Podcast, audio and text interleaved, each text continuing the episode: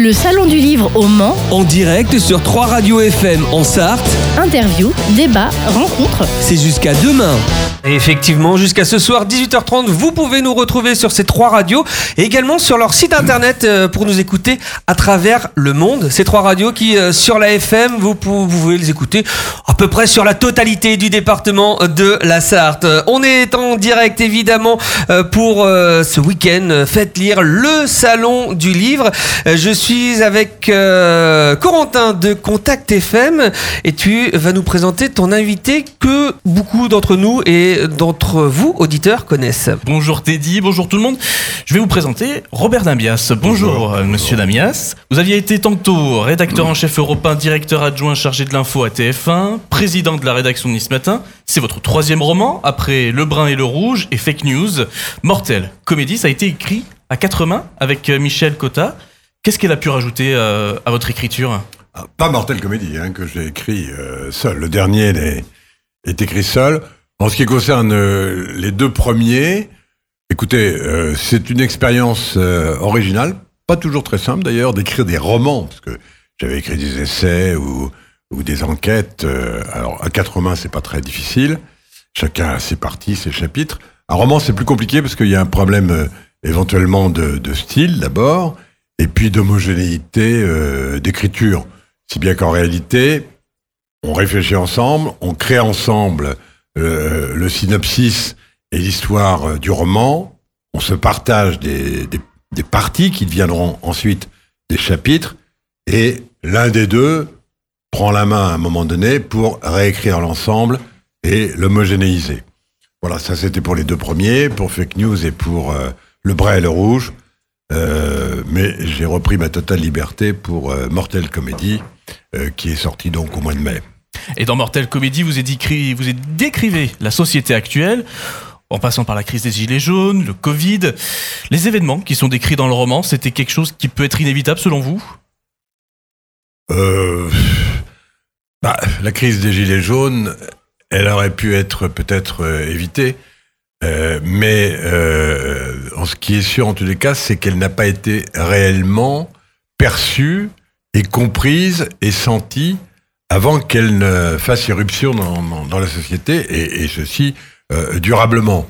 Parce que j'en parlais encore ce, ce matin d'ailleurs euh, avec un représentant du renseignement intérieur qui me disait que les renseignements français, policiers, n'avaient absolument pas senti ce, ce mouvement.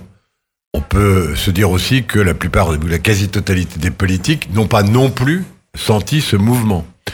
Quant aux journalistes, ils ne l'ont pas senti jusqu'au moment où euh, ils se sont euh, précipités dessus euh, parce que effectivement, ça, ça créait un événement qui, à l'évidence, en tous les cas chaque samedi, devenait l'événement majeur, et notamment pour les chaînes d'information en continu, euh, un événement qui permettait de faire de l'image, de faire du buzz. Bon, très bien.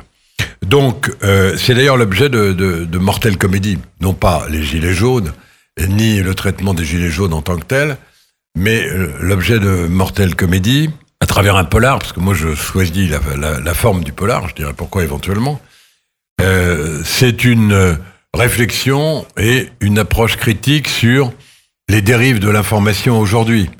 Moi j'ai fait ce métier pendant euh, 52 ans, vous avez ra- rappelé quelques étapes de, de mon activité. Il y en a eu beaucoup d'autres. Euh, j'ai fait beaucoup de journalisme politique. J'ai fait, euh, j'ai dirigé beaucoup de rédactions. Pourquoi ai-je appelé ça Mortel Comédie?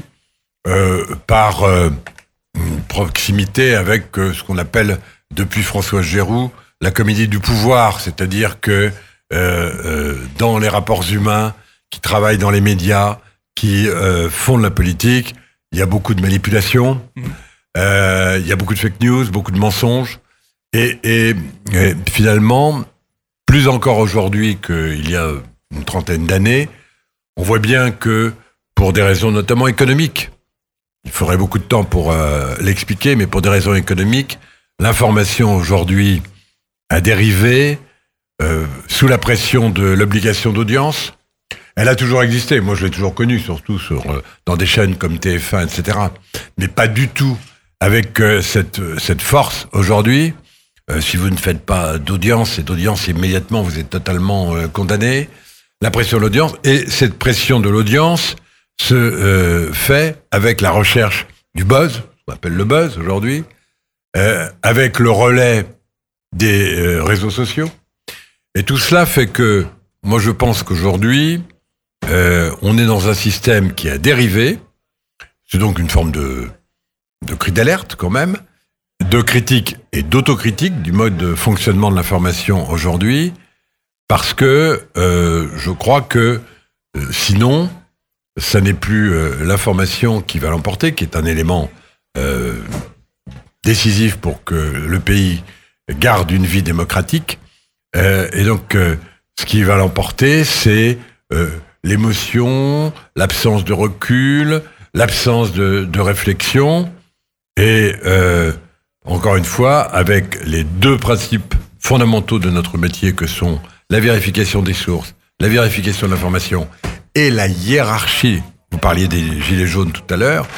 La hiérarchie de l'information, les samedis, sur les chaînes d'infos, il n'y en avait plus. Il n'y en avait plus que pour les, les gilets jaunes. Euh, et puis, euh, après, il n'y en a plus que pour tel fait divers. Et puis après, il n'y en a plus que... euh, je- la guerre en Ukraine est évidemment un- une information absolument capitale et décisive.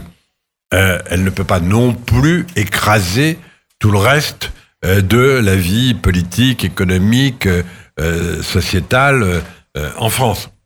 Et pourtant, c'est quand même quasiment le le cas.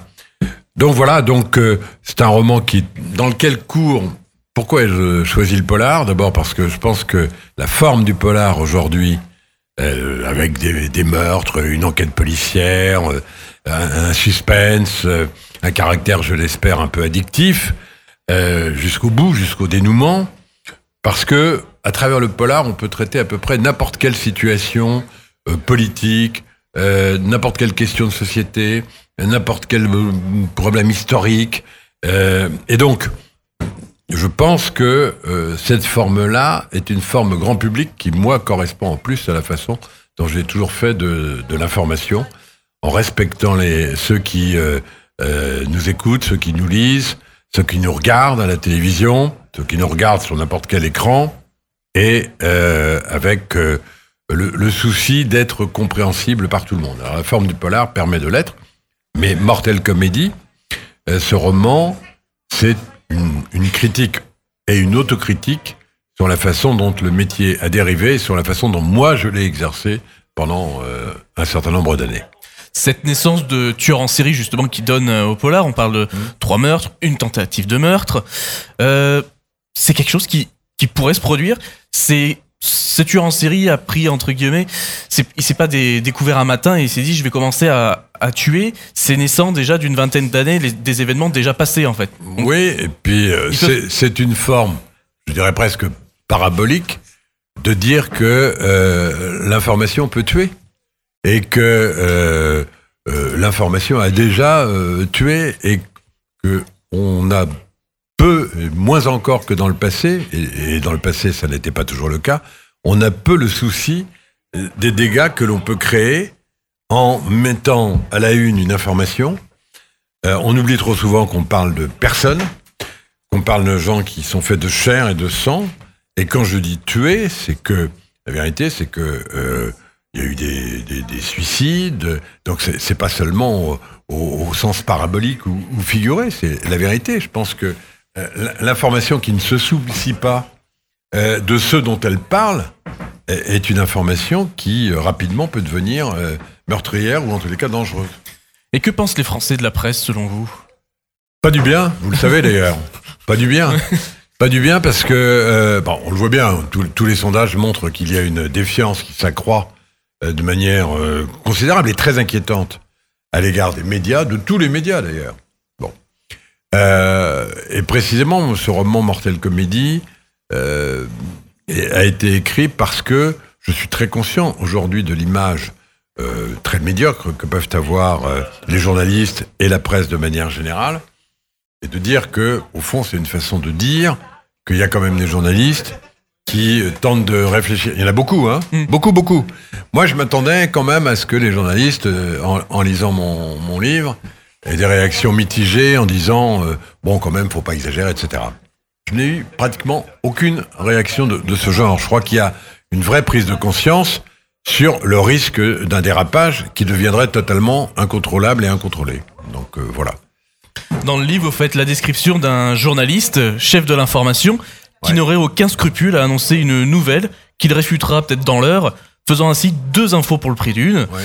Comment ramener de la crédibilité euh, après, qu'on sait que justement certaines boîtes, certaines chaînes ne se priveraient pas de faire euh, de telle sorte Euh, J'ai presque envie de vous dire, en, le décrivant, en disant que ça existe, en disant que ça n'est quand même pas la majorité de, la presse qui pense ça, fort heureusement, il y a des journalistes qui pensent ça. C'est vrai qu'il y a des journalistes qui disent, après tout, on dit n'importe quoi, on s'en fout. De toute façon, on fera, on, fera euh, éventuellement un rectificatif et ça fera deux informations au lieu d'une. En effet, c'est pas d'aujourd'hui, mais je, je pense que il est urgent et important euh, de, redire que euh, l'information a ses codes euh, et que respecter ceux qui la regardent, l'écoutent, la lisent, c'est d'abord respecter ses propres, ses propres codes. Ce sera un travail qui est long de conviction, parce que encore une fois, vous l'avez dit tout à l'heure, le lien entre euh, le- les Français de manière générale et les médias, c'est totalement distendu et détérioré. Et euh, ce que vous dites, et ce que moi je, je décris dans le livre, euh, n'est pas de nature, en effet, à rabibocher les Français et leurs moyens d'information. Sauf sur un point, c'est que précisément, ce livre et beaucoup d'autres d'ailleurs montrent qu'il y a quand même une prise de conscience et qu'il faut réfléchir compte tenu de moyens d'information qui ne sont pas ceux euh, que, sur lesquels on a travaillé pendant des années et des années. Les chaînes d'infos ont euh, changé le paysage, mais il n'y a pas que les chaînes d'infos. Les réseaux sociaux ont changé le paysage. Il faut en tenir compte. Les journalistes doivent plus travailler justement avec les réseaux sociaux? Ah, alors là, écoutez, euh, non, je ne suis pas du tout. euh, moi, je considère que la radio, la télévision, la presse écrite euh, doivent avoir leur source d'information. Les réseaux sociaux, c'est un très très bon moyen. Je ne suis pas totalement critique. C'est un très très bon moyen de prendre le pouls de ce que pensent les gens. Mais euh, il faut toujours faire la part des choses et avoir le courage de faire la part des choses. Par exemple, Twitter, c'est 7 millions euh, d'abonnés, je crois, à peu près, en France. Bon, c'est à la fois très important. Bon, ben, 7 millions sur 67 millions, ça ne représente pas une opinion majoritaire. En plus, on sait que euh, ces euh, réseaux sociaux peuvent être manipulés. Il y a ce qu'on appelle les trolls, etc. Bon, très bien. Et donc, c'est très très difficile euh, de d'avoir la certitude que ce- ces réseaux sociaux ne véhiculent pas des, des fake news de toute nature. Et c'est vrai qu'aujourd'hui, par exemple, les chaînes de télévision reprennent euh, très euh, très couramment, très quotidiennement, des images, notamment on le voit bien avec la guerre en Ukraine. Euh, mais franchement, je pense que notamment les chaînes d'info font leur métier, en l'occurrence, tout à fait correctement.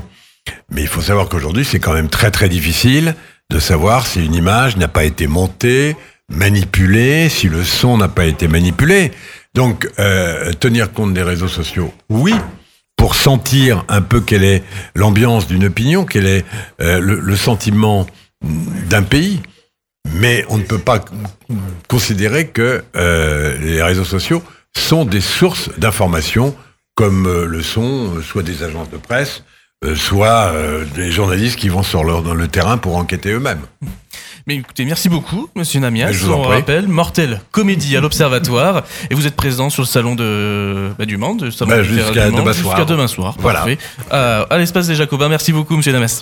Merci d'avoir accepté notre invitation. On repart euh, en musique. Merci Corentin. Et on se retrouve d'ici quelques instants sur l'antenne de vos radios. Le Salon du Livre au Mans, En direct sur 3 radios FM en Sarthe.